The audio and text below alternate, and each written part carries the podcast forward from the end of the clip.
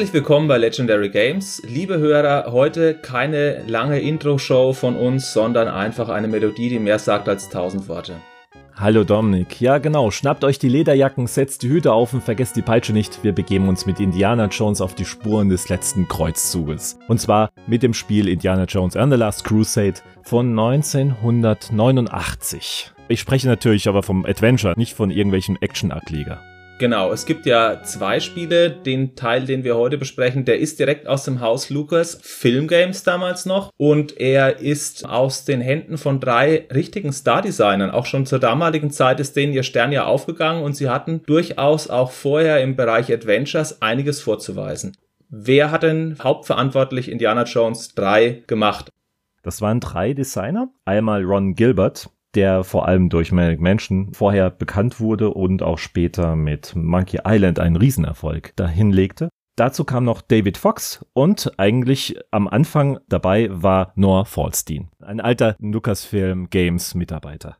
Ja, eher ein Veteran ist er sogar, ne? Also der ist ja schon groß gewesen in der Szene. Man kannte ihn bis dahin eigentlich nicht so sehr von irgendwelchen Adventures, wobei wir erfahren haben, wir hatten die Ehre, mit dem Mann persönlich zu sprechen, dass er durchaus auch kreativ an Zack McCracken und Manic Mansion beteiligt war als einer der Mitarbeiter bei LucasArts oder Lucasfilm Games damals. Aber der hat auch andere Spiele gemacht und zwar vor allem im Action-Bereich, also Coronis Rift oder auch einen Zweiten Weltkriegsflugsimulator. Das sind eigentlich so die ersten Werke, mit denen man Noah Falstein in Verbindung bringt und jetzt auf einmal Indiana Jones als klassisches Adventure oder damals muss man ja eigentlich sagen, neu von der Technik her. Wir kennen ja alle Manic Mansion oder Zack McCracken als die ersten der Scum VM und das Indiana Jones Spiel selber fußt auf demselben Spielprinzip, also im Gegensatz zu den damals sehr verbreiteten und populären Sierra Adventures. Also für mich waren das die neue Erfinder des Point-and-Click-Adventures. Es gab zwar schon länger Point-and-Click-Adventures, aber es waren die ersten, die tatsächlich aktiv mit der Grafik, den Verben, dem Inventar gearbeitet haben. Andere Spiele haben dies immer etwas unhandlicher und komplizierter gemacht, aber Lucasfilm Games schaffte es, alles etwas lockerer umzusetzen und hat den Durchbruch damit letztendlich geschafft.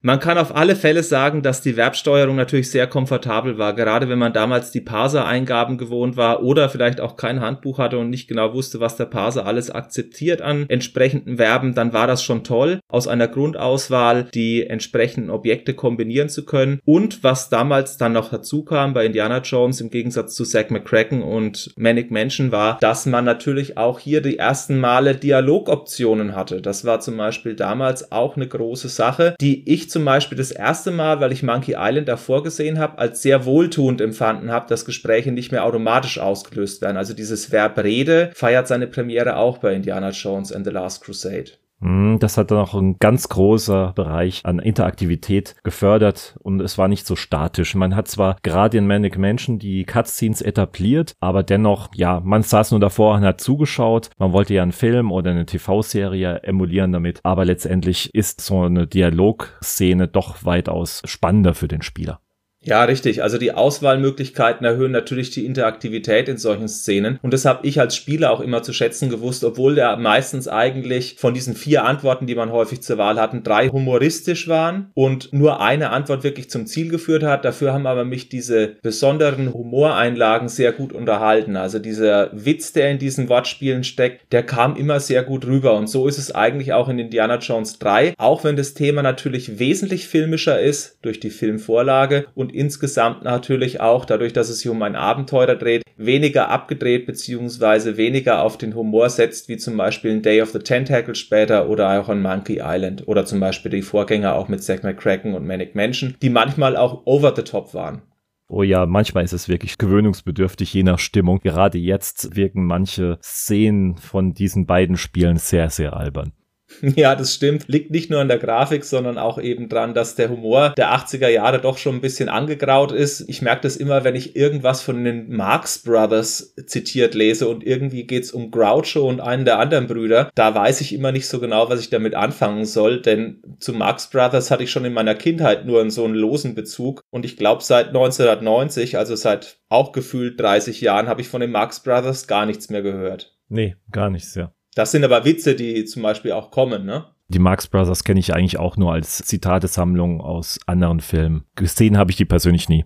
Die liefen irgendwann Mitternacht und mein Vater hat mal ein, zwei auf VHS aufgezeichnet haben wollen. Hat sie dann nie geguckt und ich habe natürlich als Jugendlicher, der viel Zeit hat, mal reingeschaut, aber ich kann dazu sagen, die Marx Brothers waren auch in den 80ern schon nicht so cool. Das klingt jetzt alles ein bisschen seltsam für die Leute, die sagen, ja, warum machen die denn gleich das Spiel am Anfang runter? Oh nein. Also erstmal die LucasArts Adventures, die sind insgesamt, egal über welches man spricht, mindestens gut und manche sind auch super. Und viele haben sich auch heute noch sehr gut, sowohl was Spielbar Verfügbarkeit, Handlungsbogen, in gewisser Weise auch Humoreinlagen sehr, sehr gut gehalten, aber es gibt eben auch ein paar Elemente, die sind älter. Hast du einen bestimmten Lieblingsgag in einem der LucasArts Spiele oder hast du auch einen bestimmten Lieblingsgag in der Indiana Jones Reihe?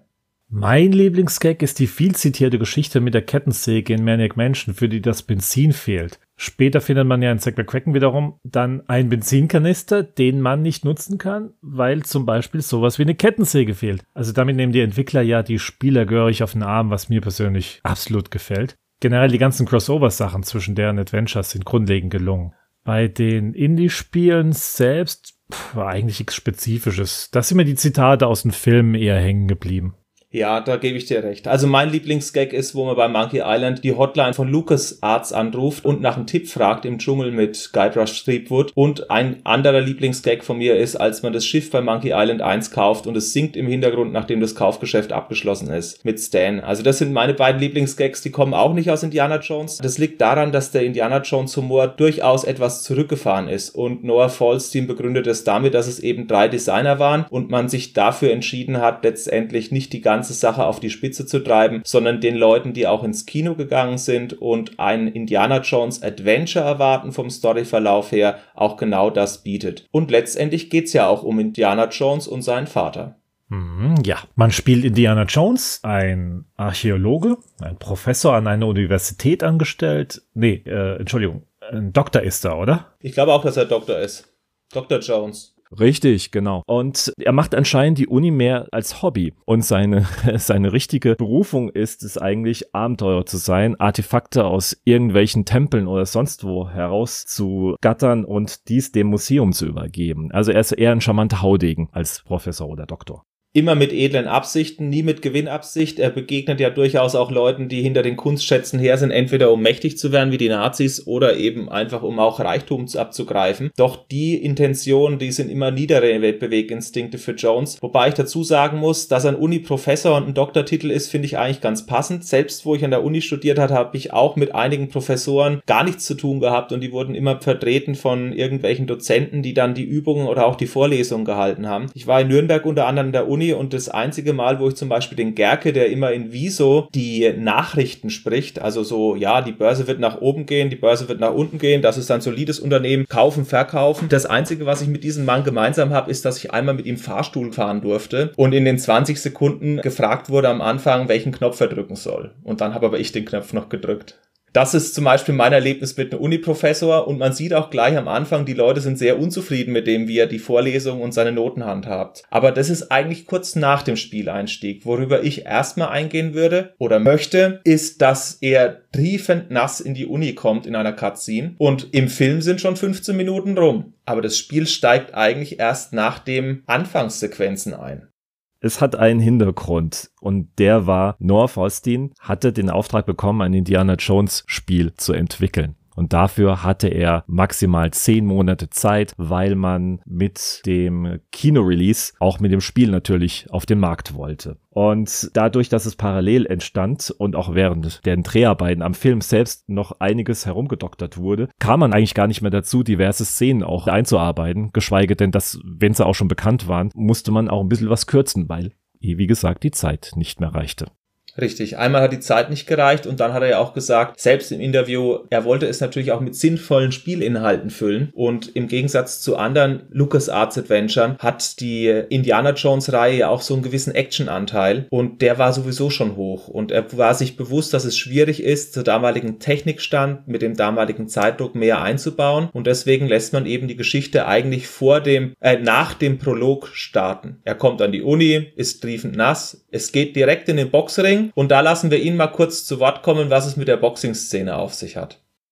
And so it wasn't until early May, it was about three weeks before the movie came out in the theaters in the US, that we had a special pre release screening. And they would often give us an early release as a company. And in fact, there's a theater here. I still live near where I worked at Lucasfilm. That Saturday morning, they would invite the whole company to come out. And it's a big thousand seat theater that the entire company and people's families would show up and we would see the movie for free on Saturday morning before they opened up their normal matinee schedule. But we actually got a special showing a few weeks even before that because we were eager to see if there was anything that had changed. And it turned out that several of the scenes that were in the script had been filmed for the movie, but then were cut from the film. And we had based some of the gameplay on that. And our first reaction was to be horrified because we thought that, you know, now we're going to be completely out of sync with the movie. But we realized it was fairly minor. And even better, we realized it was kind of a feature of the game. So we advertised it as having you know additional content. Exactly these deleted scenes. There was a fairly elaborate bit at the beginning of the movie about indiana jones in his school being the boxing coach and that was why you know boxing and fighting was such a key part of the game. And of course it was a way of their explaining why indiana jones is so good at fist fighting but I think, you know, I talked to one of the people who worked on the film and they decided that it slowed down the movie too much. So they cut those scenes out. But we were able to have a lot of that byplay in the game. And it meant for a, an easy way to do a tutorial on how to use the fist fighting, for example. Er erzählt uns sehr ausführlich, dass sie sehr geschockt waren im Pre-Screening, wenige Wochen vor Veröffentlichung des Films, wenige Wochen vor der geplanten Veröffentlichung des Spiels, auf einmal zu erleben, dass diese ganzen Boxkämpfe, mit denen man eigentlich den Film eröffnen wollte, gestrichen sind. Und im Spiel waren sie aber drin. Richtig, das war ein Schlag in die Magengrube. So, den Witz muss ich jetzt machen. ja, und der ist auch passend, denn in dem Spiel muss man durchaus ganz gut sein im Kämpfen, sonst erwischt einen meistens der zweite Nazi und der Schlag in die Magengrube endet entweder fünf Jahre in Italien im Knast oder auf irgendeiner Intensivstation oder in sonst irgendein Outro, das man per Text geschildert kriegt später im Spiel. Insgesamt läuft das Spiel, so wie du es angekündigt hast, eigentlich stringent mit dem ganzen Film. Es gibt keine zusätzlichen Schauplätze, aber alle wesentlichen Schauplätze des Films werden abgedeckt. Beispielsweise beispielsweise Venedig, das Nazi-Schloss Brunwald, die Over-the-Top-Begegnung mit den Führer in Berlin, die ich damals schon affig fand, dann die spektakuläre Flucht mit dem Zeppelin bis hin zur Grabstätte, an der man eben diesen heiligen Gral aufspürt. Nämlich Indiana Jones ist diesmal nicht hinter der Bundeslade her, was ja meistens die Leute mit Indiana Jones auch verbinden, sondern diesmal geht es um eine Möglichkeit, ewiges Leben zu erzielen. Interessant ist tatsächlich, man spielt zwar die Handlung des Filmes nach und du hast ja schon alle Schauplätze aufgezählt, aber letztendlich hilft der Film einem nicht unbedingt weiter, wenn man die Rätsel lösen möchte. Genau, man bleibt an ähnlichen Stellen wie Indiana Jones stecken, beziehungsweise sieht sich mit den gleichen Problemen konfrontiert. Das Problem ist allerdings, es gibt nicht diese Lösung aus dem Film. Die Lösung ist diesmal in ein anderes Rätsel verpackt, was einen an ähnlichen Stellen wie im Film anhalten wird, aber die Lösung ist eben nicht so offensichtlich zu sagen, hey, ich war im Kinofilm vor vier Wochen 1989, ich habe mir jetzt das Spiel gekauft für 120 Mark, ach ja, da klicke ich nur mal hier und da. Und so ist es nicht. Man muss diesmal eigenständige Rätsel lösen, die aber natürlich die filmische Handlung in gewisser Weise sinnvoll ergänzen. Und zwar beruhen da auch einige Sachen auf diesem Gral-Tagebuch, das ja auch im Film eine bedeutende Rolle spielt. Als Goodie ist es auch im Spiel dabei. Allerdings ist es nicht in digitaler Version, sondern in physikalischer Form vorhanden. Als Handbuchbeigabe findet man auch das Kral-Tagebuch in handgeschriebener Form vor, wunderschön aufgemacht mit diversen Einträgen von maßgeblich Dr. Henry Jones, also Indys Vater, beinhaltet Tipps und auch generell Geschichtsaufbau, dass es ein bisschen Stimmung äh, aufkommt. Das Buch ist ja unter anderem auch geschrieben worden von Noah Falsteins Bruder, der auch mit der Filmproduktion in gewisser Weise in der Auftragslage mit einbezogen war. Und der hat dann in Form von Lucasfilm Games eben auch nochmal in der Form, der ist eigentlich gelernter Historiker, dieses Graal-Tagebuch passend ergänzt und auch andere Sachen, die im Handbuch drin liegen, wie beispielsweise ein Telegramm, was aus Italien kommt 1916, 1920, sieht auch von der Form entsprechend optisch so aus. Und da hat das Team sehr viel Mühe reingesteckt, um eben auch diese Packungsbeilagen entsprechend gut, authentisch, hochwertig präsentieren zu können. Was ja damals nicht unüblich war. Vor allem bei Adventures. Man kannte es ja von den Infocom Adventures, die sogar noch mehr reingebastelt haben, außer schöne Handbücher. Diese Feelies hießen sie, glaube ich. Da habe ich einiges noch gehabt damals, aber leider alles entsorgt. Ich Trottel. Ja, über Karten, über Aufnäher, über irgendwelche besonderen Gegenstände, die man mit dem, mit den Sachen verbindet, war natürlich immer viel beigelegen in den Packungen der 80er Jahre und 90er Jahre. Das ist eigentlich erst verschwunden mit dem DVD-Format. Was echt schade ist. Aber was soll's, man hortet ja genug Zeugs, da muss das nicht auch noch hier liegen.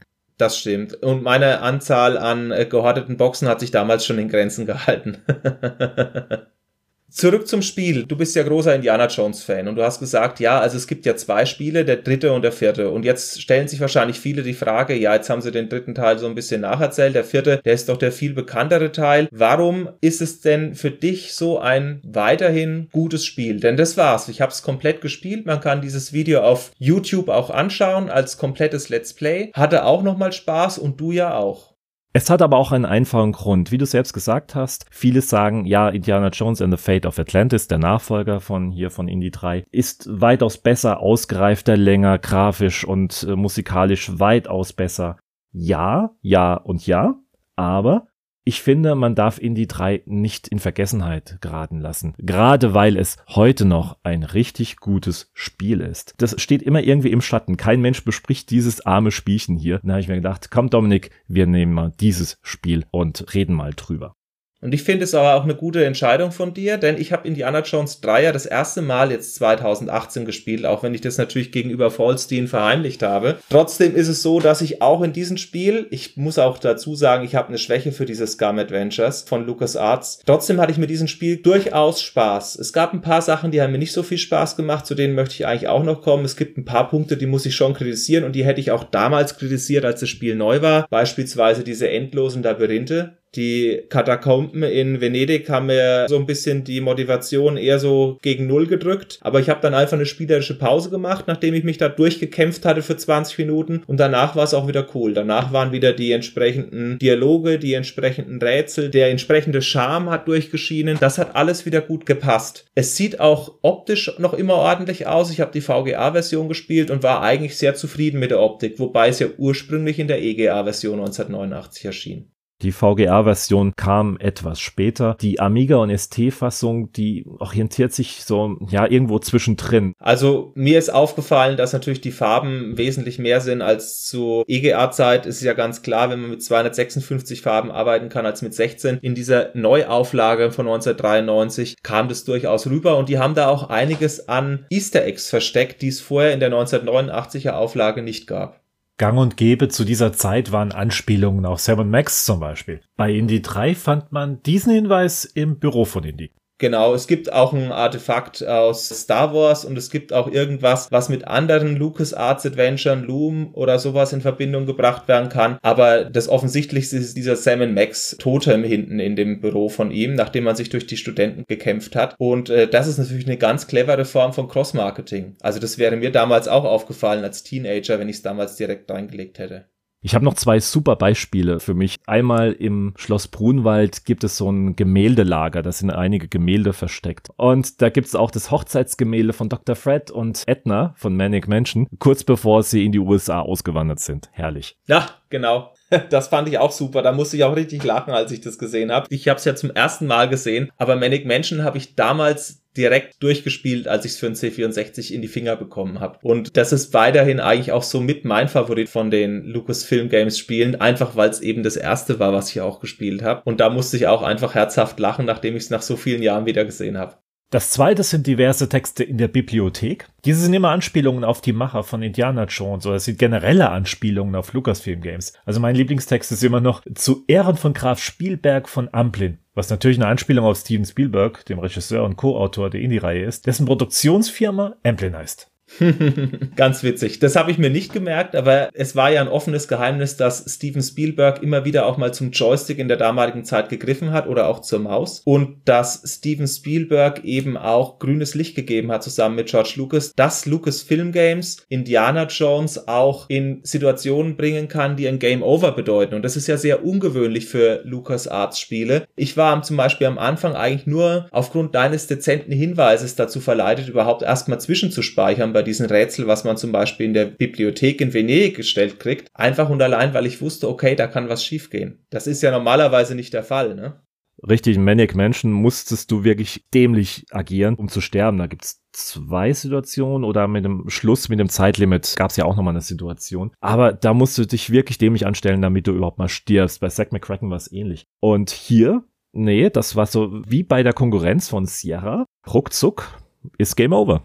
Es ist unnachgiebiger. Du kannst durchaus auch mal auf Schloss Brunwald verhaftet werden. Du kannst theoretisch von irgendeiner Nazi-Soldatenwache den Kampf verlieren und landest dann im Gefängnis. Und das Gleiche ist es eben auch gleich am Anfang in dieser Bibliothek. Kommt eine italienische Wache, natürlich mit Anschlag der MP in die Bibliothek, wie das halt üblich war im faschistischen Italien in Venedig, rein und sagt, äh, du hast jetzt eine Platte kaputt gemacht. Ich lasse dich höchstens noch zwei andere kaputt machen. So ganz sagt er es nicht. Er sagt dann, das ist das letzte Mal, dass ich dir das machen lasse. Dann kommt Indiana Jones tatsächlich nach dreimal Fehlschlag für fünf Jahre ins Gefängnis. Also Achtung, er wird 1943 oder 44 wieder freigelassen, gerade wo die Italiener dann Rom verloren haben und die Achse zusammenbricht, zumindest die südliche. Muss fünf Jahre lang Pizza und Pasta essen. Irgend so einen Text kriegt man noch am Ende gedrückt. Aber das fand ich zum Beispiel wirklich bezeichnend bei dem Rätsel, dass ich erstmal gesagt habe, oh, was ist denn jetzt los? Ich bin ja gar nicht gewohnt, dass es ein Game Over gibt in den Spielen. Denn so wie du es richtig gesagt hast, bei Manic Mansion muss man schon sehr doof sein sein, man muss alle drei fangen lassen und das sollte man spätestens gerafft haben, wenn man zum dritten Mal an die gleiche Stelle geht und der Typ verhaftet einen, dann ist halt vorbei. Oder man drückt den fetten roten Knopf aus dem Pool, wo man das Wasser rausgelassen hat, wo drauf steht Do not press. Also klareren Hinweis kriege ich nicht mehr.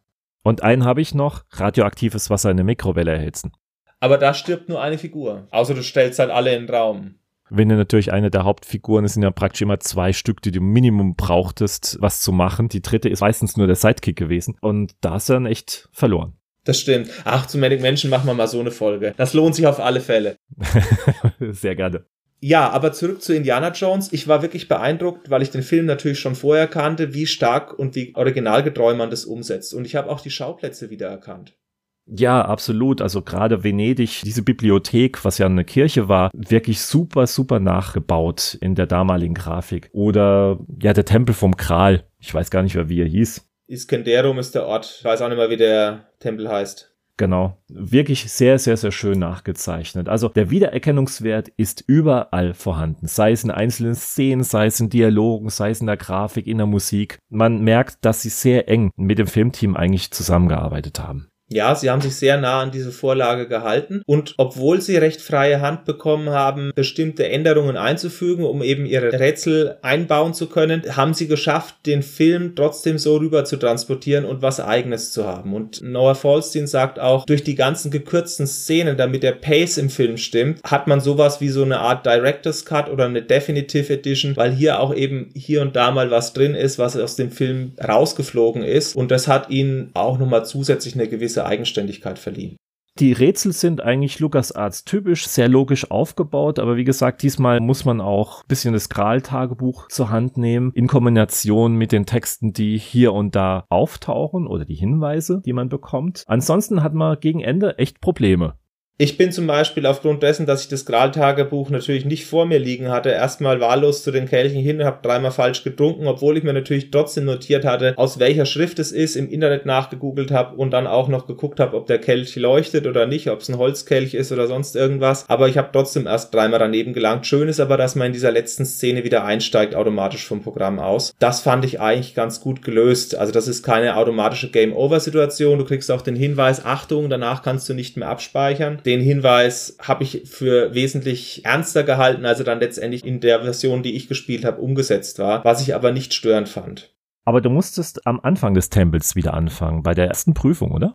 Da wollte ich gleich mal dazu kommen, denn das Spiel hat ja im Gegensatz zu anderen Action-Einlagen, darüber habe ich ja schon gesprochen. Und was ich echt nervig finde, sind diese Kämpfe. Also ich muss dazu sagen, ich habe auch Indiana Jones 4 noch nicht gespielt. Ja, jetzt sagen einige, oh, wie kann denn der darüber einen Podcast machen? Also ich kenne von LucasArts sehr viel, aber die Indiana Jones-Reihe und Loom sind die Spiele, die ich nicht gespielt habe und ich werde die im Rahmen des Podcasts nachholen. Der Sascha nimmt mich natürlich dabei gerne an der Hand. Gerade bei Loom. Ja, was ich sagen wollte, angeblich ist ja eine Inspirationsquelle von diesen Kämpfen Pirates. Und wenn man das weiß, erkennt man das auch wieder. Aber in Schloss Brunwald oder auch während der Flucht mit dem Doppeldecker, wenn man sich aus dem Zeppelin ausgeklinkt hat, begegnet man so einer Unmenge an Wachen, dass ich keine Ahnung habe, wie man da durchkommen soll. Es sei denn, man spielt die Passagen wirklich sehr oft oder man ist wirklich ein phänomenaler Kämpfer. Also ich persönlich könnte da jetzt die Nazis nicht so ohne weiteres alle verdreschen auf dem Weg, wenn der Doppeldecker gleich am Anfang abgeschossen wird noch über Nordwestdeutschland. Da wäre bei mir Ende, ja, fünf Wachen und ich wüsste die Antwort nicht, keine Chance. Ich habe natürlich den Trick gemacht, dass ich den Führer meinen Passierschein habe unterschreiben lassen und habe den jeder Wache gezeigt und durfte dann immer durchfahren. Da hört man schon heraus, die Rätsel kann man auf verschiedene Weise lösen. Als Beispiel Berlin kann man, wie auch im Film, sich das Kral-Tagebuch von Hitler unterzeichnen lassen, also ein Autogramm von ihm geben lassen. Man kann ihm aber auch, wie du schon gesagt hast, einen Passierschein unterjubeln, was einem dann später hilft und die Soldaten dann sagen, hoppla, vom Führer persönlich, da musste er enorm wichtig sein, kannst weiterfahren. Aber man kann Hitler auch eine reinhauen. Yes, genau. Ist zwar tödlich, aber befriedigend für einen Moment. ja, genau. Also man kann Hitler einmal kurz eine auf die Nase geben. Das Problem ist nur, dass danach das Spiel eben vorbei ist. Ist auch vielleicht verständlich für jeden, der nur den Film gesehen hat, dass man bei dem Nazi-Aufmarsch schlecht diesen 1,60 Meter Mann aus Österreich, ja, eine Backpfeife oder sonst was verpassen kann. Was ganz interessant ist im Rahmen der Zensur, ist ja auch Mein Kampf eigentlich im Spiel drin. Im Deutschland heißt es aber, es ist eine Hitler-Biografie. Also sprich, in der Übersetzung ist das schon angeglichen worden. Wir werden auf die deutsche Lokalisierung später noch eingehen. Zunächst mal zu meinen Kritikpunkten, was ich zum Beispiel bei Iskenderum wirklich schlimm fand am Ende, war, dass man in diesen drei Prüfungen, alle drei Prüfungen erstens immer hintereinander machen musste. Die zweite Prüfung dauert auch relativ lange zu klicken. Aber die erste Prüfung ist Millimeterarbeit bei einer Pixelgrafik, wo ich echt nicht genau wusste, wie ich stehen soll. Ich bin, glaube ich, 20 Mal von dieser Säge auf dem Boden erwischt worden, bis ich den richtigen Pixelmoment hatte, wo ich weiterlaufen konnte. Also entweder ich war zu doof dafür oder es ist wirklich schwierig. Eins von beiden. Jein, also ein Ja oder Nein auf deine Frage, ob du zu doof warst. Ein klares Nein, weil man bekommt im Grals Tagebuch den Hinweis, das sind zwei Steine und da ist irgendwo ein X auf dem Boden. Ich meine, das X hat niemals irgendwo was markiert, hat ja Indiana Jones selbst gesagt und dann widerlegt. Aber dieses Kreuz ist tatsächlich zwischen den beiden Steinen, die man auch im Spiel wiedererkennt. Ja, aber man muss wirklich pixelgenau klicken. Ja, und die Säge kommt relativ schnell zurück. Richtig, genau. Aber man muss wirklich einen bestimmten Pixel treffen. Und zwar ist es ein heller Pixel auf dunklem Boden, wenn man genau drauf guckt. Und wenn man den trifft, dann ist okay. Genau, ich habe nur ein bisschen gebraucht, weil ich dieses Grals-Tagebuch eben nicht zur Hand hatte und das hat es mir dann doch in der Szene etwas schwieriger gemacht. Was mir gut gefallen hat, war, dass die ganze Atmosphäre da ist, dass natürlich die Filmmusik da ist. Dieses Miteinander mit dem Vater funktioniert ähnlich wie im Film, fast wie in so einer Buddy-Komödie. Solche Momente gibt's, das gefällt mir gut. Und dass man viele Rätsel auch unterschiedlich lösen konnte, das hat mir auch sehr gut gefallen. Das Einzige, was mir noch aufgefallen ist, ist, vielleicht war ich auch an der Stelle einfach zu ungeschickt, aber wenn man das Funkgerät im Zeppelin kaputt macht, dann weiß ich nicht genau. Man kann diesen Funker aus seinem Funkraum locken, indem man den Pianisten bezahlt. Dann sagt er, oh, cooles Lied, geht raus aus seinem Raum, lässt ihn unbewacht und man nimmt den für die Luke so einen Haken mit, damit man nach oben kann und über den Doppeldecker abhauen kann. Plus man macht das Funkgerät kaputt, was ja im Film anscheinend auch geschnitten ist. Also zumindest gibt es da nur dieses eine Zitat von Indiana Jones, dass es eben wieder so schnell repariert wurde. Ich, mir ist auch keine Version bekannt, wo das jetzt zu sehen wäre. Und ich habe das Funkgerät kaputt gemacht, aber diese Stange, mit der man die Luke öffnet, nicht mitgenommen. Und ich habe den halt fünf oder sechs Mal die Melodie spielen lassen. So oft geht der Funker auch raus. Und dann sagt er,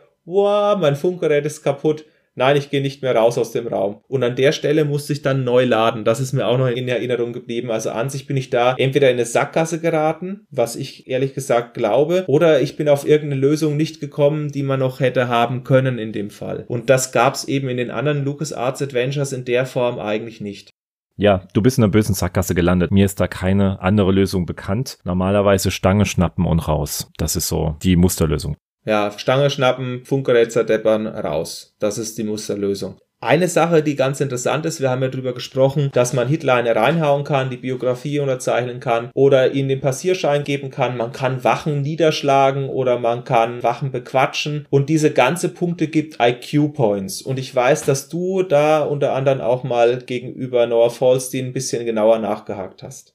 Ich habe sofort das Sierra Adventure Prinzip erkannt. Bei Sierra hast du es immer oben rechts eingeblendet, die Punkte, was weiß ich, fünf von möglichen tausend Punkten. Und immer wenn du ein Rätsel je nach Weg gelöst hast, hast du immer einen Punkt gekriegt oder mehrere Punkte. Und das erinnert mich doch sehr stark, was sie bei diesen IQ-Punkten auch gemacht haben. Du kriegst für diverse Rätsel eine bestimmte Punktzahl. Was aber sehr, sehr witzig war, er hat sich die Punktezahl mit jedem Spieldurchgang gemerkt. Hast du diese dieses Gebiet mit einem anderen Rätsel gelöst, hast du auch andere Punktzahlen bekommen. Einmal für deinen Spieldurchgang und einmal für den Gesamtspieldurchgang.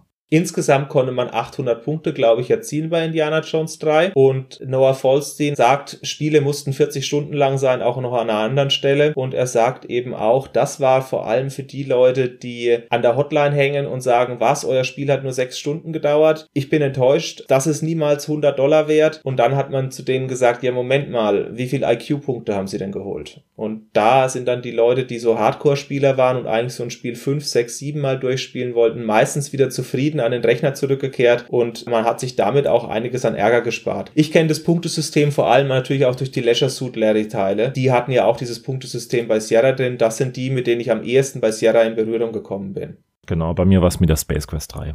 Also dieses Punktesystem ist anscheinend von denen auch so ein bisschen abgeguckt worden. Allerdings ist es anscheinend dadurch, dass wir drei Designer haben, eine Entscheidung, die Noah Falstein unterstützt hat. Denn Ron Gilbert und David Fox haben das ja in ihre späteren LucasArts Adventures nicht eingebaut. Man merkt auch generell, dass Noah Falstein hier doch großen Einfluss hatte. Einmal wegen dem ernsteren Ton, das Punktesystem. Er hat auch mehr spielerische Elemente noch mit eingebaut. Man sieht auch in den späteren Adventures, das waren richtige Adventures, aber hier waren noch so Actionsequenzen eben drin. Der Boxkampf zum Beispiel, auch die Labyrinthe an sich oder später auch mit dem Flugzeug, in dem er andere Flugzeuge der Deutschen abschießen musste. Er erzählt ja, dass es auch damals was Neues war, dass es damals nicht so viele Leute gab, die auch schon mit Flugsimulationen in Berührung gekommen sind und dass es einfach so ein Gunner, der im Ersten Weltkrieg oder in so einer ersten, zweiten Weltkriegmaschine im Doppeldecker auf böse Nazis schießen kann, eben auch noch ein besonderes Feature war, mit dem man werben konnte. Und deswegen hat er das gerne umgesetzt. Also er kam ja aus der Action-Schiene alle Actionspiele, sofern ich ihn auch schätze, die waren alle aus der Hölle. Der Boxkampf, den hat man gerne zwei, dreimal gemacht und dann hat er echt nur noch genervt, weil er auch sehr, sehr schwer war, weil die Hitpoints, die man hatte, ja, die wurden immer weniger und immer weniger und die anderen, die Nazis, die waren immer sehr stark und irgendwann hatte man keine Energie mehr, um einen weiteren Boxkampf zu überleben. Und manchmal ist man in diese Boxkämpfe geraten, ohne dass man was dafür konnte. Man wollte eigentlich nicht boxen. Und dann noch dazu diese Flugzeugsequenz, die wahnsinnig schwer war. Man musste ach, um die 20 Flugzeuge, glaube ich, abschießen, dass man über fünf Grenzposten drüber kommt. Je mehr Flugzeuge man abschießt, umso weiter kommt man, kann man aus Deutschland herausfliehen. Trifft man keinen Flieger, muss man über fünf Grenzstationen dann sich entweder durchquatschen oder mit viel Glück mit dem Passierschein durchmogeln oder durchkämpfen. Ja, und dieses Durchkämpfen gegen fünf Leute, das hast du richtig angesprochen, ist ein Ding der Unmöglichkeit. Ich habe es auch gemerkt, am Anfang habe ich mit Mühe und Not eineinhalb bis zwei Nazis verdroschen. Wenn man ein bisschen drin war, konnte man zwei bis drei verdreschen. Ich glaube, auch ein geübter Spieler kommt schwer über vier hinaus. Denn dieses Deckungssystem und dieses Angriffssystem ist recht rudimentär und innerhalb von einer Station, beispielsweise in Venedig oder in Schloss Brunwald oder in Berlin oder während der Flucht, wo man durch diese Grenzposten muss, hat man zwar immer pro Station einen vollen Gesundheitsbalken, aber danach danach kämpft man mit diesen Gesundheitsbalken sich praktisch durch das entsprechende Kapitel durch und das reicht normalerweise für zwei, höchstens drei Leute. Und wenn man schlecht ist, für eineinhalb. Ein anderer Punkt, den du angesprochen hast, was auch Indiana Jones 3 bisschen ausmacht, sind die Labyrinthe. Im Gegensatz zu dir fand ich die Labyrinthe jetzt gar nicht so schlimm. Ich habe mich verlaufen. ja gut, das, das ist ein Sinn von einem Labyrinth im ersten Moment, ja. Ja, also ich wollte in der Handlung natürlich einen gewissen Fortschritt erzielen. Es ist auch so, ich habe das Spiel in fünf Stunden durchgespielt und ich musste zweimal in die Komplettlösung schauen. Plus am Ende mit dem Gral habe ich auch nochmal nachgeguckt, wobei da hätte ich auch noch achtmal weiter probieren können, ja, ohne Internetrecherche. Da muss ich dazu sagen, dass ich bei den zweimal relativ schnell geguckt habe. Damals hatte man längeres Sitzfleisch zu sagen, ach, ich speichere, ach, ich laufe nochmal weiter und dann drei Tage später, das habe ich noch nicht probiert oder du kombinierst noch dieses und jenes Objekt. Also ich habe es eher so gespielt wie ein ungeduldiger Spieler im Jahr 2019 19, weil es auch ein bisschen älter ist. Und ich finde, dieses ganze Tempo, diese ganze Erzählung hängt für mich ein bisschen an der Stelle, wo die Labyrinthe sind. Es lag aber auch daran, dass ich ohne Komplettlösung nicht wusste, dass man eigentlich nur nach unten rechts oder nach oben rechts laufen muss. Eigentlich sind die relativ leicht aufgebaut. Damals hat man sich auch mit Karopapier hingesetzt und die Pläne aufgemalt. Automapping, Leute, wir sind viel zu verwöhnt heutzutage. das stimmt. Also Automapping ist natürlich eine sehr komfortable Sache, ermöglicht aber auch ein ganz anderes Spielgefühl und zwar sowohl im positiven als auch im negativen. Und diese Labyrinthe waren ja auch, soweit ich weiß, zufallsgeneriert. Also nicht zufallsgeneriert, es gab drei Versionen oder sowas von denen, richtig? Es gab verschiedene Versionen, auch was zum Beispiel den Kelch anging. Er hat es damit begründet in dem Interview, was wir geführt haben, dass er sagt, er hatte Angst, dass es in den Spielezeitschriften nach vier Wochen schon wieder eine Komplettlösung gibt und dass man sich untereinander austauschen kann. Ja, da ist sicher der dritte Kelch von links die richtige Lösung und auf dem Bild siehst du dieses oder jenes oder bei dem Zahlenrätsel in Venedig ist es immer die erste, die fünfte und die achte Platte. Er hat einen Algorithmus geschrieben, der zufällig zu Spielstart bestimmte Rätselsequenzen festgelegt hat und auch das richtige Zielobjekt, also was der richtige Heilige Gral ist. Und dadurch gab es bei jedem Spieldurchlauf Varianten. Das heißt, man hat ein anderes Spiel eventuell gespielt als der Klassenkamerad, der das Spiel auch hatte, egal ob über den Pausenhof oder regulär erworben. Das war individuell in dem Fall. Und das ist ja großartig. Super du spielst das Spiel nicht nur nach der Komplettlösung. Ich muss ja zugeben, dass ich viele Spiele auch nach Komplettlösungen spiele, weil ich habe auch damit meinen Spaß. Aber das ist eine andere Geschichte. Trotzdem, das zeigt, dass du die Rätsel verstehen musst, wie sie funktionieren. Ja.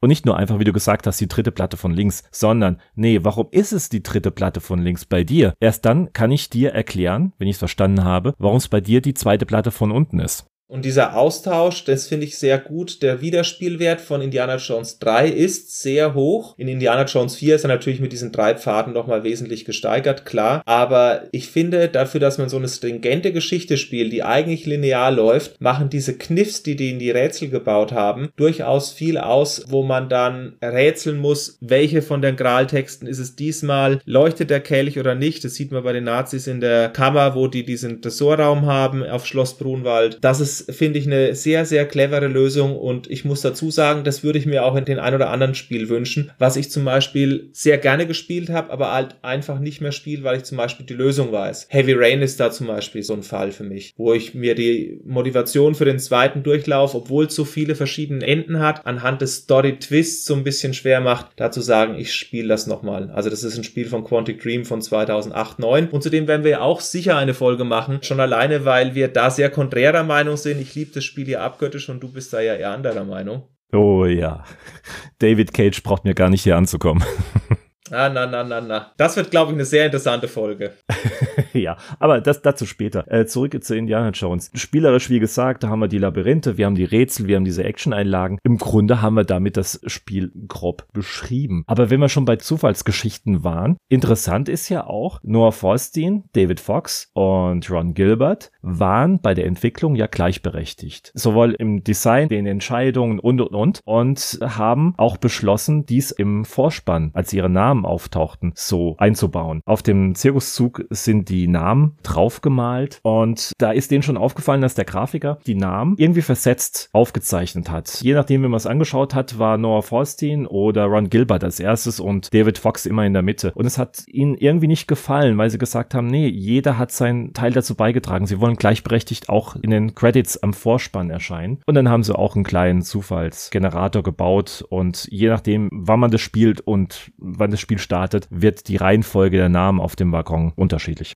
Es kann sein, dass Noah Falstein, David Fox oder Ron Gilbert als erstes erscheinen, als zweites oder als drittes. Das ist beliebig in der Reihenfolge. Und das gleiche bei den Credits am Ende. Wenn der Abspann läuft, kommt es eben auch darauf an, wer von diesen Lead-Designern zuerst genannt wird. Er hat gesagt, man hat sich da auch immer wieder gegenseitig überprüft, mehr oder weniger auch ein bisschen aus Scherz hinaus, dass da keiner falsch spielt und noch den Algorithmus ändert. Aber dazu ist es nicht gekommen. Die sind weiterhin sehr gut befreundet. Unter anderem hat auch Noah Falstein eingeräumt, dass es eventuell möglich wäre, mit den anderen beiden Designern zu sprechen, was dann aus Zeitgründen leider natürlich nicht geklappt hat. Aber es war ein tolles Angebot und wir haben auch mit ihm gesprochen, dass wir, wenn wir nochmal Spiele von Lucasfilm Games, LucasArts machen, noch auf ihn zurückkommen. Denn es gibt ja noch Indiana Jones 4 und jede Menge Spiele, die die anderen beiden auch verantwortet haben. Was ich aber interessant finde, ist, was er zu den Lizenzen erzählt hat. Denn ich habe immer gedacht, bevor ich mich mit Lucasfilm Games beschäftigt habe und mit den Designern gesprochen habe, yo, also die sind die besseren Spieler als Sierra. Okay, bin ich weiterhin der Meinung, die Amerikaner waren es aber anscheinend nicht, das wusstest du schon vorab. Aber Noah Folstein hat auch eingeräumt, ja, so große Hits waren die Spiele gar nicht. Die waren gute Verkäufe, die haben damit schon Profit gemacht. Die Anerkennung war auf alle Fälle da, weil sie eben auch von der Qualität her überzeugen konnten, aber es waren keine Megaseller.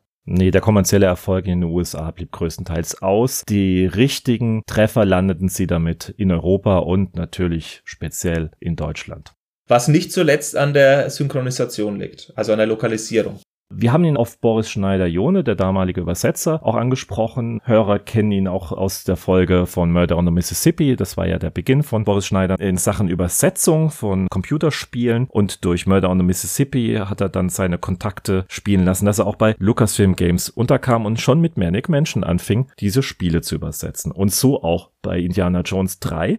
North Holstein hatte auch erzählt, dass Boris Schneider schon eine Ikone innerhalb von Lucasfilm Game war. Es war nicht nur einfach ein Übersetzer, der sein Zeugs gekriegt hat und er das einfach übersetzte und gut war, sondern Boris Schneider ist ja auch in den USA aufgewachsen und kannte auch viele Sprüche aus den USA, aus dem amerikanischen Englischen und konnte das auch super übertragen ins Deutsche. Er war sehr, sehr geachtet, weil er sich sehr viele Gedanken gemacht hat über die Übersetzung so dass es auch für die deutsche Kultur passt. Und was man natürlich auch dazu sagen muss, er war beteiligt an teilweise Vorabversionen, also an frühen Alphas, in der Gegenstände ergänzt wurden, verschwunden sind, Rätsel abgeändert worden sind und war sozusagen auch im Gegensatz zu anderen Übersetzern so eine Art Qualitätsmanagement für die LucasArts Leute. Und er selbst beschreibt es auch in Interview als sehr stressig, diese ständig ändernden Versionen von diesen Lucasfilm Game Titeln dann auch immer zeitnah zu übersetzen. Aber die Eigenmotivation bei ihm war sehr hoch, das zu machen und es wird weiterhin auch geschätzt, was nicht zuletzt auch zur Übersetzung von Boris Schneider-Jone bei Thimbleweed Park geführt hat, dem Adventure von Ron Gilbert und David Fox von 2017, glaube ich, oder?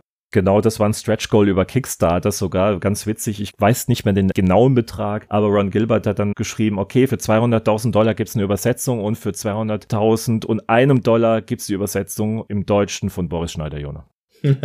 man muss dazu sagen, der Mann ist ja bei Microsoft untergekommen, verdient wahrscheinlich ganz gut, ist allerdings nicht mehr in der Sparte Gaming unterwegs, macht sich auch rar, was Retro-Podcasts angeht oder irgendwelche Interviews. Und so gesehen ist es auch, ich meine, als alter Veteran natürlich, der solche Spielezeitschriften von klein aufliest, ist der Name weiterhin Begriff und mich freut, sind auch damit wieder zu sehen. Und die Qualität muss bei Thimbleweed Park auch wieder stimmen. Muss ich gestehen, habe ich bis heute noch nicht gespielt. Ich hol's aber bald nach. Mein Bruder hat's gespielt und der sagt, die Übersetzung ist so, als hätte man ein altes Lucasfilm Games Adventure in der Hand. Man hat auch gesagt, der Zahn der Zeit ist bei einigen Spielmechaniken so, dass man sagt, naja, man ist es halt gewohnt so von früher und es ist schon cool, aber teilweise hat er gesagt, ist es schon sehr nah an dem Retro dran, auch vom Spielgefühl. Und ihm hat es gefallen, aber er hat gemeint, neue Spieler wären zum Beispiel da vielleicht eher so, dass man sagt, hm, naja, es ist schon ein bisschen altbacken. Also es ist eher so für die Generation, in der wir sind, anstatt für jemanden, der jetzt mit 18 sagt, er kauft kauft sich ein Adventure und oh, da kommt eins raus. Bewertungen sehr positiv auf Steam. Also dafür ist es eher nicht gedacht.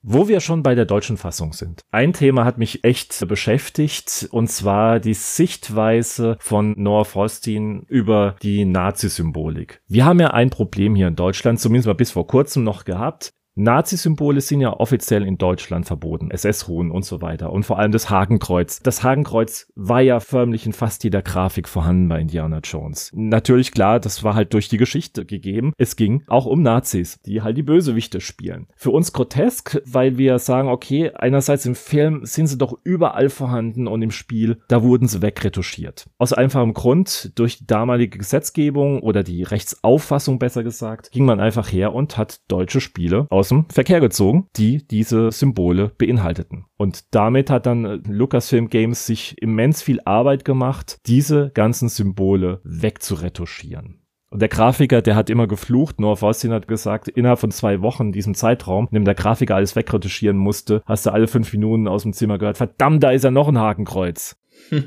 ja, genau. Also er hat gesagt, es waren über 40 oder 50, die gezählt wurden innerhalb von Indiana Jones 3. Und das hat auch Konsequenzen für den nächsten Teil gehabt.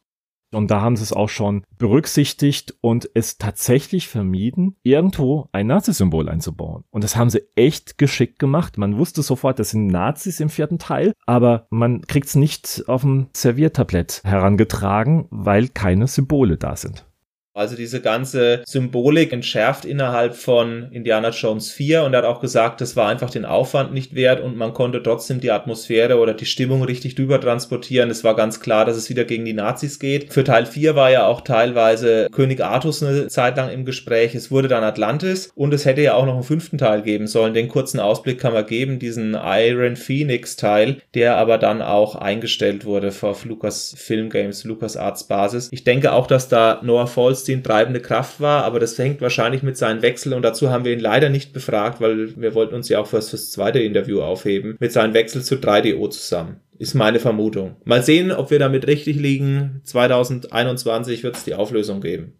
Was auch interessant war in meiner Recherche, nochmal um die Nazi-Symbolik zurückzukommen, es scheint zwei Versionen irgendwie auf dem deutschen Markt zu geben. Einmal, das sehe ich sehr oft, das war die retuschierte Version. Also sprich, die ganzen Hakenkreuze wurden einfach überpinselt mit schwarzer Farbe. Das siehst du in sämtlichen Let's Plays. Und ich habe irgendwas im Kopf gehabt, sag mal, das wurde doch alles ersetzt durchs eiserne Kreuz. Und tatsächlich, ich glaube sogar, es vielleicht nur bei der Amiga-Version, ST-Version, dass das nicht nur einfach überpinselt wurde, sondern auch wie das eiserne Kreuz dargestellt wurde. Ist dir da was näher bekannt? Mir ist es aufgefallen beim VGA-Spielen, dass ich mir gedacht habe, okay, da hängt jetzt das Eiserne Kreuz oder das Ritterkreuz und was mir auch aufgefallen ist, dass einige Flächen seltsam weiß waren. Also dass man zum Beispiel diesen roten Kreis hatte oder diese rote Farbgebung mit dem weißen Kreis ohne Symbol drin. Es war eine Mischung aus beiden in dem Let's Play, was ich auch gemacht habe. Bei Brunwald sieht man das ganz gut in dem Abschnitt. Ob es zwei Versionen gibt, weiß ich nicht genau. Allerdings, dass es mehrere Systeme gibt, die bedient wurden, das steht definitiv mal fest. Also es kam leider nicht mehr für mein Lieblingssystem dem C64 raus. Ron Gilbert hätte sich wahrscheinlich dafür stark gemacht, wobei er auch in Interview mal gesagt hat, dass die Maschine einfach an den Leistungsfähigkeit an der Grenze schon bei Zack McCracken war und man tricksen musste, um das Adventure da richtig darzustellen. Und daraufhin hat es keine richtige Alternative mehr dargestellt. Noah Falstein räumt gegenüber dem C64 ein, dass die Verkäufe von PC und Amiga und Atari ST, also die 16-Bit-Ära und eben die IBM-kompatiblen Geräte, den Markt langsam aber sicher übernommen haben und dass es eben auch die diese technischen Schwierigkeiten waren, was die Grafik angeht oder das Niveau, die Qualität, die man erreichen wollte, die der C64 nicht mehr leisten konnte. Es kam aber für andere Maschinen raus. Ich habe es richtig angesprochen. Atari ST, Amiga, PC. Kam es auch für Apple? Nee, oder? Habe ich jetzt gar nicht auf dem Schirm, muss ich gestehen, aber ich kann mir nicht vorstellen, dass damals Apple nicht bedient wurde von LucasArts oder Lucasfilm Games. Also ich habe hier noch die entsprechenden Spieletests von cultboy.com. Das ist eine Seite, bei der alte Spieletests eingescannt werden. Und da taucht PC, Amiga und Atari ST auf. Es gibt keinen Hinweis auf eine Apple II-Version, wobei es kann natürlich trotzdem eine gegeben haben. Ja, aber da, da passe ich jetzt lieber, bevor ich irgendwas Falsches sage, auf die Schnell. Von den Magazinen selber gab es gute Wertungen. 80 Prozent, 79 Prozent, 90 Prozent. Also es gab Leute, die haben sich da zwischen, ja, gutes Spiel und Award so aus heutigen Maßstäben geäußert. Was ich sehr interessant fand, in der ASM wurde sich geäußert, leider fehlt ein Parser. Das fand ich ja einen sehr interessanten Kommentar. Ich hatte drunter geschrieben, zum Glück fehlt ein Parser, aber Thorsten Oppermann, der damalige Tester, hat es anscheinend anders gesehen. Ah, meine Freunde von der ASM. Haha. äh, ja, sehr schön. Dazu brauche ich jetzt gar nichts zu sagen. Also. Ja, ich meine, Text-Adventures haben schon ihren, ihren Charme, ohne Frage. Aber meine Güte. Also da, da klammern sie sich wirklich am Falschen fest. Aber na gut. ASM, so sehe ich es auch. Absolut falsch festgemacht. Das hat er nicht als Feature erkannt, sondern war anscheinend in diesen 80er Jahren textlastigen Adventures verankert, die ich wesentlich schwieriger zugänglich fand. Was du natürlich jetzt an dieser Stelle charmant verschwiegen hast, ist, dass mir ein Fehler passiert ist im Interview mit Noah Falstein. Du darfst gerne meine, meinen Ruf verbrennen bei uns, den treuen Zuhörern. Ach herrje, er hatte Boris Schneider-Jone zur ASM zugeordnet. Das ist der größte Fauxpas, den man sich so leisten kann in der Geschichte in dem Retro-Bereich zumindest was deutschsprachige Magazine angeht, dürfte ich mit der Spitzenreiter sein. Also so viel zur Aufregung, wenn man mit solchen Designergrößen redet. Was ich ganz interessant fand, in der Powerplay 989 testet unter anderem Heinrich Lehnhardt und eben auch Boris Schneider-Jone. Und es wird mit keinem Wort erwähnt, dass Boris Schneider-Jone der Übersetzer ist. Was ich sehr ungewöhnlich fand, dass man nicht auf die deutsche Übersetzung stärker eingegangen ist. Das hat man wahrscheinlich bewusst nicht gemacht, oder was vermutest du? Bei Murder on the Mississippi war ja auch der Tester Boris Schneider. Und er hat ja auch nur die deutsche Version nur kurz angesprochen und das war's. Ja, ich finde es lobenswert. Man hätte das ja auch rausstellen können, dass es eine Kooperation gewesen ist. Sie waren auch vom Testen her zwei Monate vor der ASM dran. ASM ist es 1189 erschienen, Powerplay 989, 1089 die Tests. Das heißt, man hatte auch eher Zugriff auf die Spiele, klar, weil er auch Übersetzer war. Und deswegen wurde das auch groß auf dem Frontmagazin aufgemacht damals mit entsprechender Grafik. Nicht mit Spielegrafik, sondern natürlich noch mit handgezeichneten Dingen, die man normalerweise von Packungen her kennt. In der Zeitung selber ist mir aufgefallen, dass noch ein ganz anderes Spiel genauso Werbung macht wie Indiana Jones und ich bin beim ersten Szenen stehen geblieben und habe mir gedacht, was? Das ist Indiana Jones Werbung? Cool, die nehme ich mal her. Vielleicht kann man mit der Grafik ja irgendwas machen und sehe, mm -mm, das ist nicht Indiana Jones, sondern Rick Dangerous. Aber es war ja schon im Spiel sehr, sehr, sehr stark angelehnt an den Indiana Jones Abenteuern. Allein schon die Aufmachung, Lederjacke, Hut, hat er nicht auch, nee, der hat nur eine Pistole gehabt, also kein, also ein Revolver und keine Peitsche, oder? Weiß ich jetzt gar nicht mehr. Nein, Peitsche hat er nicht gehabt. Er hat auf alle Fälle eine Waffe. Okay, schon zu lange her. Also fand ich sehr interessant. Und was ich auch interessant finde, ist, dass dieser Testbericht von damals vier Seiten hat. Und heutzutage sind vier Seiten für ein Top-Spiel, und das waren die LucasArts-Spiele damals in Deutschland, nicht viel. Aber damals mit relativ kleinen Bildern, mit relativ kurzen Artikeln, die häufig nur 200, 300 Wörter hatten, ist das ein mega Bericht gewesen damals. Und man geht da auch auf die Hintergründe ein, dass man eben weiß, dass sich Lucasfilm Games die entsprechenden Okays geholt hat von George Lucas und von Steven Spielberg, mit der Figur Indiana Jones auch Sachen treiben zu können, die zum Beispiel ein James Bond oder ein Indiana Jones auf der Leinwand nie passieren würden. Und das fand ich auch ganz interessant, dass es damals wirklich auch ein großes Ding anscheinend bei denen im Haus war. Ich würde gerne mal kurz den Meinungskasten von Heinrich Lehnert von der Powerplay 1089 mal vorlesen, weil das fasst es wunderschön zusammen in seinem eigenen Schreibstil.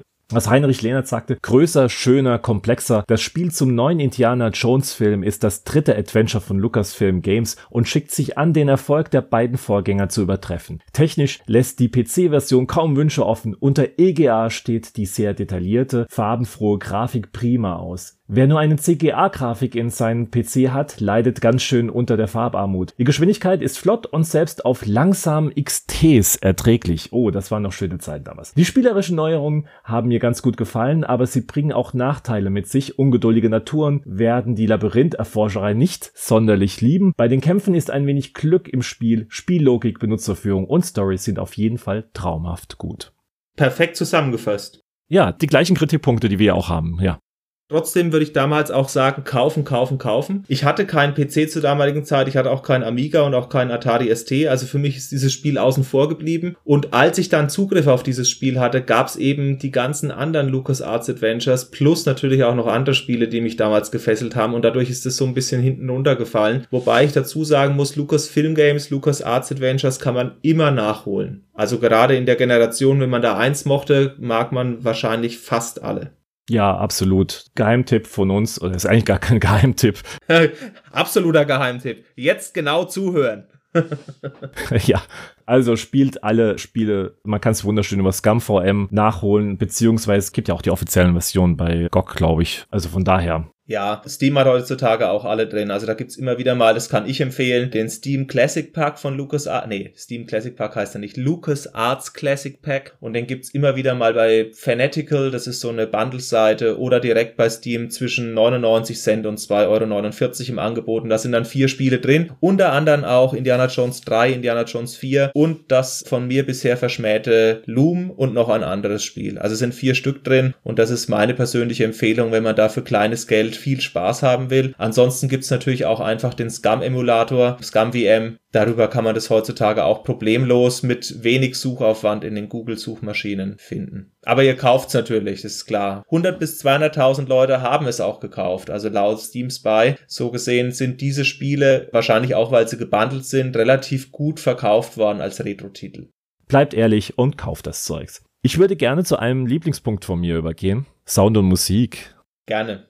Im Film ist ja schon eine hervorragende Vorlage geliefert worden. Die Musik von John Williams, einer seiner besten Soundtracks meiner Meinung nach. Und die Musikinterpretationen wurden von den Hauskomponisten von Lucasfilm Games, Eric Hammond und David. Kommunisten? Komponisten. Habe ich schon wieder gesagt? Verdammt. Ja, du warst wieder bei den Kommunisten.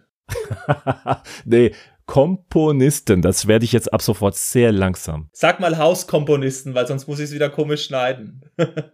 Die Musik wurde interpretiert von den Hauskomponisten von Lucasfilm Games, Eric Hammond und Dave Warhol. Damals gab es noch nicht das sagenhafte iMuse-System. Das gab es erst, ich glaube, sogar zu Indie 4 Zeiten war es die Premiere. iMuse-System war ein System, das die Musik szenenabhängig mit wunderschönen Übergängen eingespielt hatte. Also man hatte Dauerschleife Musik gehabt, die vor sich hingedudelt hat und hat man einen anderen Bildschirm, eine andere Lokation besucht, hat sich die Musik geändert, aber nicht abrupt, sondern mit einem schönen Übergang. Die alte Musik wurde langsamer, leiser und dann hat die neue Musik angefangen. Bei Indie 3 haben sie es noch nicht gehabt, da haben sie einfach das normale Gedudel gehabt, sage ich mal, auf dem PC mit wunderschöner Adlib-Musik. Amiga und ST sind etwas ungeschickt von der Instrumentenauswahl, die ist sehr, sehr anstrengend, aber ich kann wirklich jeden Spieler die PC-Fassung empfehlen. Interessant ist aber auch, dass die Musik nicht einfach eins zu eins kopiert wurde, sondern Musikstücke aus dem Film neu interpretiert und neu genutzt wurden. So ist es zum Beispiel die Musik von Escape from Venice. Das ist die actionreiche Musik, als Indiana Jones und Elsa in Venedig abgehauen sind auf dem Boden. Das war eine sehr schnelle Musik, eine laute Musik, halt actionbetont, auch ein bisschen verspielt durch die Mandolinen an einigen Stellen. Und gerade diese schnelle Mandolinenmusik haben sie auch genutzt als Hintergrundmusik für Venedig. Aber alles lockerer, verspielter, leichter.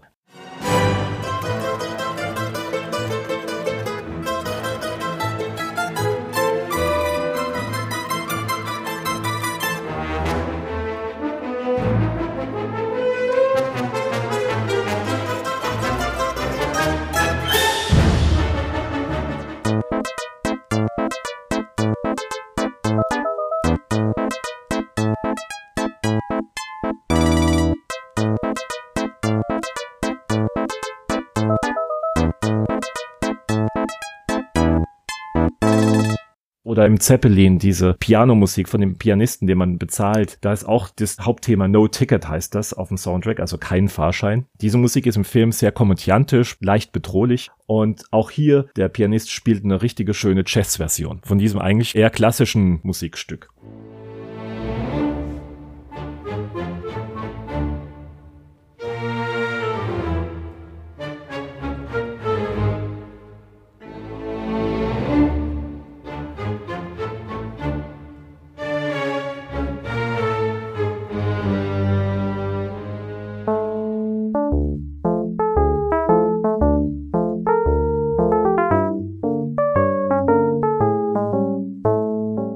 Also auch wunderschön. Und man darf nicht vergessen, 1989 waren Soundblaster oder irgendwelche Onboard-Soundsysteme. Onboard-Sound gab es gar nicht, das war der PC-Speaker. Und Soundsysteme selber gab es auch nicht. Da waren meistens die Heimcomputer den IBM-kompatiblen PCs voraus. Und die SCUM-VM-Versionen sind ja diese IBM-kompatiblen Versionen. Und die klingen wirklich gut. Also da kann man wirklich sagen, der Sound ist gelungen, man erkennt die klassischen Themen wieder vom Film und man kann für die damalige Zeit sagen, soundmäßig haben die sich wirklich auch ins Zeug gelegt. Klar gibt es auch noch andere Dinge, wo der Sound absolut umwerfend ist, aber Indiana Jones steht auf alle Fälle im vorderen Drittel, was die Musik angeht. Was für Adventures auch nicht gerade sehr typisch war. Nein, stimmt.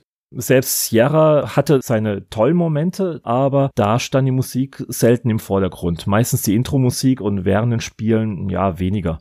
Wir sind ja gerade in den Übergang 80er, 90er, da fällt mir ehrlich gesagt gar kein Adventure ein, wo richtig guten Sound hat oder richtig gute Musik. Mir fällt immer Space Quest 3 ein, hat tolle Musik. Das war aber so der Anfang, aber ich weiß jetzt nicht genau, wann Space Quest 3 erschien. Vor Indie 3 oder danach, das weiß ich jetzt leider nicht auf die Schnelle. Ja, und zur Musik, es war alles John Williams Musik, aber es gibt ein Musikstück, was nicht von John Williams stammt. Was meinst du, welches das ist? Da muss ich jetzt ehrlich gestehen, ich habe deine Mitschrift ja am Anfang erhalten, aber ich muss wirklich sagen, ich hätte keine Ahnung welches. Deswegen lasse ich dir die Ehre, dadurch, dass du es ermittelt hast, das auch unseren Hörern mitzuteilen. Ach, verdammt. Im Grunde ist es ganz einfach. Es ist ein Militärmarsch in Berlin diese Musik wurde auch im Film genutzt. Als ich die Musik nochmal hörte, dachte ich, oh Gott, was denn das für eine Nazi-Musik? Mal gucken, was das überhaupt war. Es war eigentlich keine Nazi-Musik, keine klassische Nazi-Musik. Das war eben ein Marsch, ein normaler Militärmarsch, was auch von den Nazis natürlich genutzt wurde, weil es richtig für sie passend war. Das Original ist der Königgrätzer Marsch von Johann Gottfried Piefke.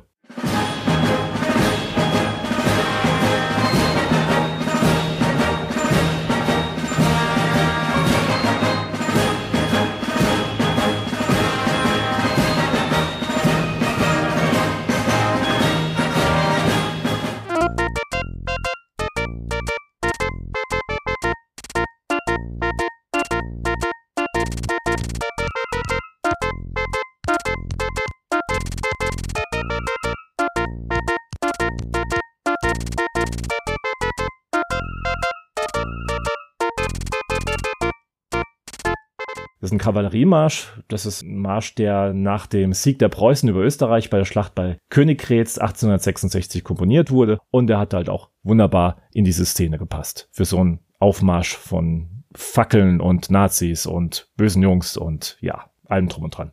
19. Jahrhundert ist ja auch schon böser Nationalismus am Start, so gesehen. Am deutschen Wesen soll die Welt genesen und solche Sachen kommen ja auf um die Jahrhundertwende und das ist jetzt nicht unbedingt was, was bei den Nazis aufgetaucht ist erst, sondern auch schon im Kaiserreich da war. Der Platz an der Sonne, die Kolonien, dieser ganze Imperialismus kommt in dieser Zeit hoch und auch wenn dieser Kavalleriemarsch vielleicht nicht direkt damit verbunden ist, so passt er doch zu dem Ton der Zeit oder zu dem angehenden Ton der Zeit des zweiten Hälfte des 19. Jahrhunderts und kann damit natürlich auch wunderbar in so einer Szene verwendet werden.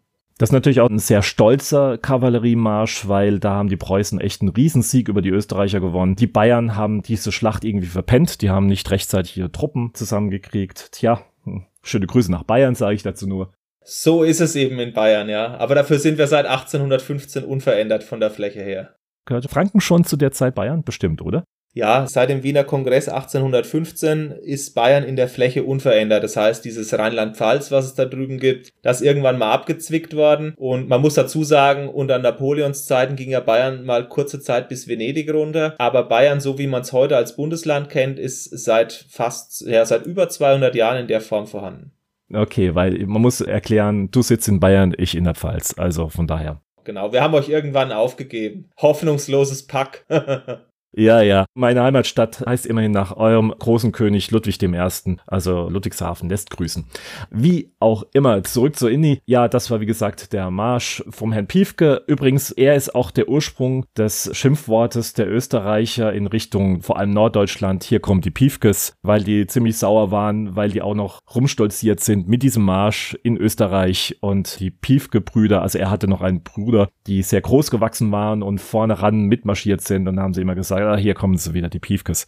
Genau, das ist eine abfällige Äußerung von Österreichern, die eigentlich so ein bisschen in den Sprachgebrauch eingeflossen ist, die man nicht so oft hört, weil zwischen Deutschland und Österreich steht es ja nicht schlecht. Aber wenn man trotzdem mal lästern möchte, dann sind wir häufig die Piefkes unten in den Alpentälern. Also absolut richtig, sehr schön erklärt. Ich habe ja teilweise immer deine Transkripte vor mir und bin immer erstaunt, was du da alles rausfindest und wie tief du dich da auch einarbeitest in die Musik. Ein paar Sachen, die mir noch positiv aufgefallen sind, abseits der Musik, ist, dass das Inventar in Indiana Jones 3 kleiner ist als in Zack McCracken und in Manic Mansion, wo man Unmengen an unnützen Gegenständen rumträgt und das auch zum Beispiel bei Monkey Island der Fall ist. Ich finde, das Inventar, das man in den Szenen bei Indiana Jones hat, ist auf eine angenehme Art reduziert und dieses absolut wahllose Ausprobieren, wenn die Story mal hängt, an einer bestimmten Stelle eben so eine Art Stop hat, weil man mit dem Rätsel nicht weiterkommt, hält sich dadurch auch in Grenzen wenn man auch Schloss Brunwald beendet, sagt er auch, ach, das Zeugs, das brauche ich alles nicht mehr, das lasse ich da. Toll, eine tolle Idee. Weil gerade Adventures, die haben einen verlockt, wirklich alles, was nicht nied- und nagelfest ist, mitzunehmen und versuchen zu kombinieren. Und das war alles wirklich Ballast. Und sie haben sich ja auch einen Spaß gemacht, die Entwickler in den 80ern, die berühmten Red Herrings, der rote Hering, mitzugeben. Deine Motorsäge und das Öl, ja. Richtig, genau. Es machte keinen Sinn. Das, das war nur, um dich zu veräppeln, auf den Arm zu nehmen, in eine falsche Fährte zu bringen. Und sie haben das echt gut angefangen, dass man das Inventar wirklich entschlackt. Ich glaube auch, dass es, dazu haben wir nicht gefragt, eher Noah Falstein war, weil Monkey Island 1 wieder mit so einem riesen Inventar rumrennt. Er legt zwar in einzelnen Kapiteln Sachen ab, aber man hat Unmengen an Sachen dabei und davon braucht man ungefähr auch ein Drittel nicht. Also ich glaube, das ist auch eine Designentscheidung, die aufgrund in diesem Trio getroffen wurde. Und da man ja den Vorgänger von David Fox mit Zack McCracken als sehr überlastet kennt, was das Inventar angeht, plus den Nachfolger von Ron Gilbert auch wieder mit einem sehr üppigen Inventar, habe ich das eher den Noah Falstein zugeschrieben, auch wenn wir es ihm jetzt nicht gefragt gefragt haben. Ja, ansonsten ein paar Gags gibt's natürlich auch. Wir haben ja die filmhafte Handlung zum Anfang gehabt, deswegen möchte ich jetzt zum Ende auch nochmal darauf zurückkommen. Und zwar neben diesen filmhaften Ablauf finden sich auch Zitate aus dem Film wieder. Also neben diesen ganzen Cross-Selling-Sachen, die vielleicht die Pflanze von Manic Menschen gleich benannt haben mit Chuck, gibt's eben auch noch oder den Totenpfahl oder irgendwelche Sachen aus Star Wars liegen auf seinem Tisch rum, gibt's eben auch noch einige Hinweise, Filmzitate, die in die Handlung mit eingestreut wurden. Meistens auch gesprochen zwischen Vater und Sohn. Also es gibt so ein paar Szenen, wo es heißt, Junior, dass du jetzt wieder da bist oder sowas. Ich kann leider auch das genaue Zitat nicht. Das taucht zum Beispiel auch im Film auf, wo man das erste Mal den Vater sieht. Sean Connery sieht Harrison Ford und man sieht selbst als gespielter alter Ego Indiana Jones auf Schloss Brunwald eben den Vater. Das ist eins zu eins der gleiche Dialog oder eins zu eins der gleiche Satz und das fand ich zum Beispiel auch sehr gut. Die Musik setzt auch an den gleichen Stellen ein und da sind durchaus so Wiedererkennungseffekte drin. Man muss dazu sagen, dass Noah Falstein ja auch dann mit Hal Bearwood lange zusammengearbeitet hat, auch noch in danach in vielen Projekten und der Mann war eben als Schreiber bei Hollywood auch eine große Nummer, der in den George Lucas Film Imperium immer wieder auch zum Zuge gekommen ist und dahin vermittelt wurde, ihm bestimmte Techniken beigebracht hat, was Kamerafahrten angeht, also sprich auch wie man es inszeniert, dass Leute eher ins Bild auf einen zulaufen, anstatt von einen weg, um so eine Situation zu betonen. Das Einsetzen von Musik, das Schneiden von Cutscenes und sowas, das spielt da alles schon mit rein. Diese filmhaften Elemente, sagt er selber, hat er da mit der Zeit auch erlernt. Gerade so um 1989 bis 92, 93 hat er da enorme Fortschritte gemacht und man merkt einfach, dass dieses ganze Skript, dieses Drehbuch nicht von Programmierern, die kreativ erdacht waren, sondern dass es eben von Kreativen ausgelebt wurde, aber dass das Drehbuch selber beziehungsweise die Beratung eben auch von professionellen Hollywood-Schreibern erfolgt ist. Wenn man dann überlegt, was für ein Riesensprung Lucasfilm Games mit Indiana Jones and the Fate of Atlantis dann gemacht hat, das ist schon enorm. Also nicht nur technisch, sondern auch spielerisch. Das war wirklich ein sehr, sehr, sehr poliertes Spiel. Im Gegensatz zu den Vorgängern, die immer noch so ihre Ecken und Kanten haben, die ich immer noch nicht so schlimm finde, wie sie es eigentlich anhört, was wir hier erzählen. Aber allein in dieser Zeit merkt man diesen Fortschritt an.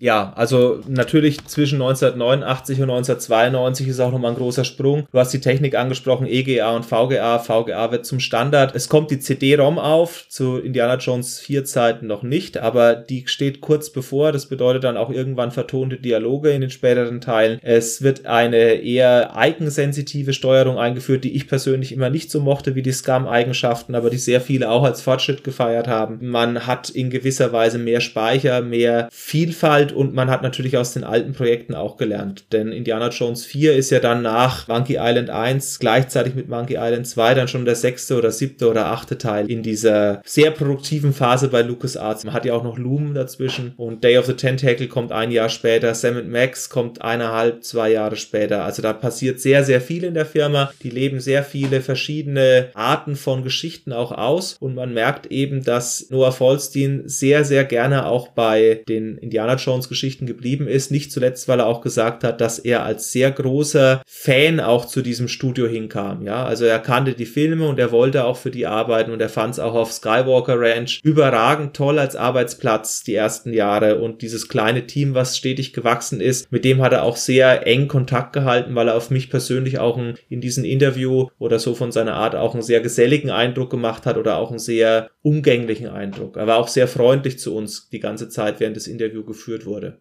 Ja, selbst als wir gemerkt haben, okay, er muss langsam zu einem anderen Termin, da war er ein bisschen nervös, aber immer noch sehr, sehr freundlich, muss man wirklich sagen. Vom Film her selber, der Film kam am 24. Mai 1989 ins Kino. Ich habe jetzt mal gegoogelt, 48 Millionen wird das Budget bei Wikipedia angegeben, Filmeinnahmen 474 Millionen. Und das ist auch genau der Grund, weil den Vollstein anspricht. Videospiele waren damals eine kleine Sache, meistens ein One-Shot, mit dem man eben einmal kurz Geld verdient hat und das war's. Ist auch meistens zulasten der Qualität gegangen. Er hat selbst gesagt, dass man den Anspruch hatte, ein gutes Spiel zu machen und das ist ihnen definitiv gelungen. Man sieht aber auch, dass der der Schwerpunkt der damaligen Zeit nicht auf der Vermarktung lag. Und er sagt auch an einer Stelle suffisant gleich zum Einstieg des Interviews, dass man eben mit Bademänteln mehr Geld verdient hätte von Star Wars oder von Indiana Jones oder von sonst irgendwelchen Merchandising-Artikeln als mit der Spielebranche. Und deswegen ist es auch lange nur so nebenher gelaufen, gerade in den 80er Jahren. Wobei sie offensichtlich auch nicht so großartig aufs Geld achten mussten bei Lucasfilm Games am Anfang. Das hat er auch gesagt. Also der Gewinn praktisch spielte nur so eine Nebenrolle. Also wenn das Spiel nicht so erfolgreich war, war, ja gut, war halt so. Nächstes Spiel. Ich glaube auch, dass man eher auf die Qualität geschaut hat, weil sowas wie ILM, Industrial Light and Magic, das ist ja so eine Sache, die mit Star Wars auch aufkam und die diese Spezialeffekte der 80er Jahre ja sehr breitflächig abdeckt, bevor es in die Computertechnik ging, dann Richtung Pixar und Richtung Spezialanimationen von anderen Studios, war das ja eine Sache, die auch von George Lucas gepusht wurde. Und ich glaube, der hat dieses Filmstudio natürlich als seinen Schwerpunkt gesehen, aber er hat auch gesagt, okay, Spielberg, was gibt's noch? Und diese Computertechnik, obwohl sie natürlich in den Kinderschuhen gesteckt hat, hatte dieses Potenzial, zumindest mit immer besseren Effekten, auch was zu machen. Es gibt ja auch in den 80er Jahren schon den Film Tron. Ich kann mir vorstellen, dass sowas langfristig zu sagen, ach komm, ich bin Milliardär, das Filmstudio kostet mich nebenher im Jahr 15 Millionen Euro, was soll's, die zwölf Leute bezahle ich, die sollen ein Spiel machen. Und am Ende, ob die jetzt Gewinn gemacht haben oder nicht, das spielt gar keine so große Rolle. Wenn man sich die alten Geschichten auch anhört und anschaut oder liest, merkt man auch, dass bei Lucasfilm, zumindest mal damals, Kreativität und Technik einen sehr hohen Stellenwert hatte. Bei Corona's Rift zum Beispiel, das war ja das erste große Spiel von Noah Falstein bei Lucasfilm Games, hat man zur Werbekampagne auch von ILM Modelle bauen lassen und diese praktisch für Marketing genutzt. Da merkt man, das war schon ein reger Austausch auch innerhalb der Skywalker Ranch. Genau, also die hatten auch Zugang zu bestimmten Sets, natürlich vielleicht nicht mit der höchsten Priorität, wenn man aus diesen Computerstudios war, aber man hatte durchaus Kontaktmöglichkeiten zu Leuten, die mit ähnlichen Projekten beschäftigt waren oder es gab eben auch so eine gewisse ja, Überlagerung von Aufgaben, die dann eben verschiedenartig umgesetzt wurden zur damaligen Zeit. Was ich sehr interessant finde auch noch ist, dass er sagt, dass es mit so seine schönste Zeit war, auch in dem Team, also er kommt mit David Fox und auch mit Don Gilbert bis heute sehr gut klar, er bespricht mit beiden Projekte, die tauschen sich regelmäßig aus, sie treffen sich regelmäßig, also die scheinen auch von der Zeit her noch sehr gut befreundet zu sein. Und insgesamt kann ich dazu sagen, dass das Interview in einer sehr netten Atmosphäre stattgefunden hat und dafür möchte ich mich an der Stelle auch nochmal bedanken, auch wenn ich weiß, dass er natürlich auf Deutsch wenig hören wird in Minute 82 oder Minute 85 oder 90, wo wir sind. Aber trotzdem muss ich das nochmal sagen an die Hörer, es war ein sehr angenehmes Gespräch.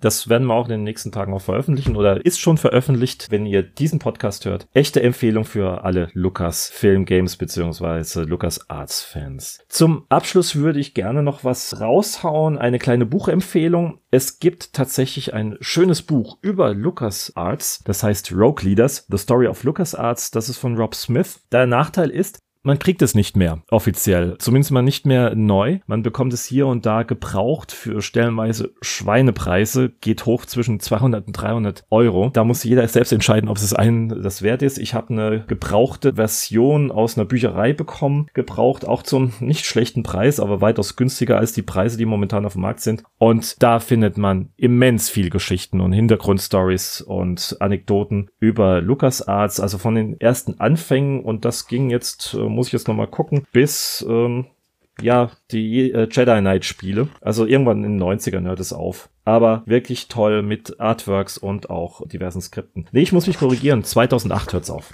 Das ist das letzte Jahr. Gut, da war Lucas Arts ja auch in den letzten vier, fünf Jahren. Ich glaube, die haben 2010, 11, 12 irgendwann zugemacht, oder? 13?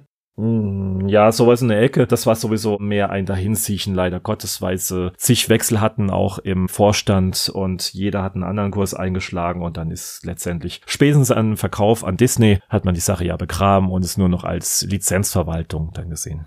Eigentlich schon. Also man muss dazu sagen, dass mir jetzt auch nichts einfällt nach Knights of the Old Republic, was irgendwie von LucasArts noch eine Bedeutung gehabt hätte. Aber ich muss dazu sagen, was man über Indiana Jones 3 erfahren konnte, das habt ihr hier auch in dem Podcast erfahren und zwar ausführlicher als überall anders, wo wir auf Quellen gestoßen sind, egal ob auf YouTube oder auf irgendwelchen Spielemagazinen, Retro-Magazinen. In dieser Ausführlichkeit ist das Thema so noch nicht besprochen worden und ich hoffe, euch hat die Folge gefallen. Wir freuen uns natürlich auch, wenn ihr uns dann abonniert, entsprechend bei iTunes oder bei YouTube oder ab und zu mal in den Twitch-Kanal reinschaut oder uns sonst irgendwie folgt. Wir sind auf Twitter, wir sind auf Facebook. Das ist alles kein Muss, aber wir freuen uns natürlich über Unterstützung und wir kriegen ja auch immer wieder mal Feedback und lassen das dann auch entsprechend einfließen. Trotzdem möchte ich mich an, für alle schon mal bedanken, die so lange durchgehalten haben, uns anzuhören. Und falls Fragen sein sollten, dann könnt ihr die natürlich gerne schreiben, denn wir werden aller Voraussicht nach zumindest nochmal mit Vollstein zu tun haben, beziehungsweise mit einem anderen LucasArts Designer, den wir dann natürlich auch ein Loch in Bauch fragen in euren Namen.